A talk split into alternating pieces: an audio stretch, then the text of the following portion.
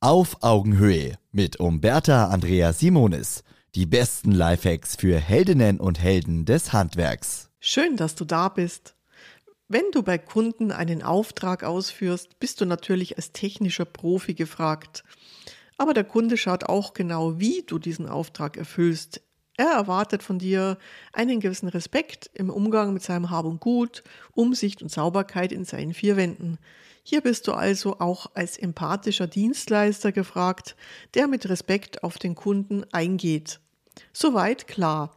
Aber wie kannst du selbst dafür sorgen, dass du vom Kunden respektiert wirst? Hier meine sechs Lifehacks, wie du für mehr Respekt für dich sorgen kannst. Bevor es losgeht, schicke deinem Kunden eine schriftliche Information zur Beachtung, wie er den Auftragsort optimal vorbereiten soll. Das sind dann ein paar Hausaufgaben für den Kunden, damit eure Montage zügig losgehen kann. Euch einen Parkplatz vor dem Haus sichern, das Treppenhaus freiräumen, kleinere Gegenstände schon mal wegräumen, empfindliche Dinge aus dem Montagebereich entfernen, dafür sorgen, dass ein Ansprechpartner auch zur Abnahme Zeit hat. Stell dich dann mit deiner Visitenkarte vor. Dadurch zeigst du, ich stehe mit meinem Namen hinter meiner Leistung. Das wirkt sehr persönlich und stark und wertet dich auf. Außerdem kann dich der Kunde dann leichter mit deinem Namen ansprechen, statt Hey Meister durch den Raum zu schreien. Vereinbare einen Termin zur Abnahme, in der dein Kunde sich Zeit nimmt und du dir natürlich auch. Präsentiere dein Werk und geh mit deinem Kunden die Funktionen in Ruhe durch. Teile seine Freude. Hm, wir haben sehr gern bei Ihnen gearbeitet. Die Küche ist wirklich toll geworden. Ich freue mich mit Ihnen. Die Frage nach der Zufriedenheit, ich weiß, das fällt manchen Menschen schwer.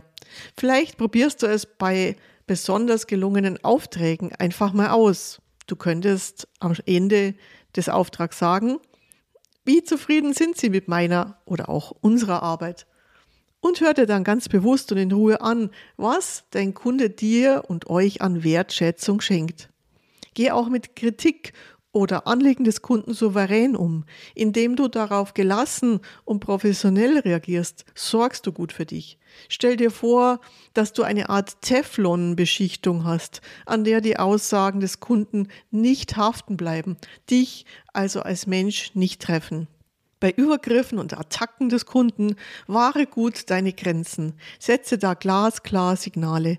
Beispielsweise, wenn ein cholerischer Kunde ausflippt und mit Kraftworten um sich wirft, kannst du sagen, so können wir nicht miteinander reden. Ich gehe kurz raus und komme dann in zehn Minuten wieder und dann fangen wir nochmal an. Du gehst zum Auto und kommst in zehn Minuten wieder rein. Oft haben sich die Kunden dann wieder beruhigt und eingesehen, dass sie zu weit gegangen sind. Dann hast du den Respekt deines Kunden wieder und kannst mit ihm weitermachen. Auf Augenhöhe. Ein Podcast von Umberta Andrea Simonis, Simonis Servicekultur und Holzmann Medien. Eine neue Folge hört ihr immer montags, überall, wo es Podcasts gibt.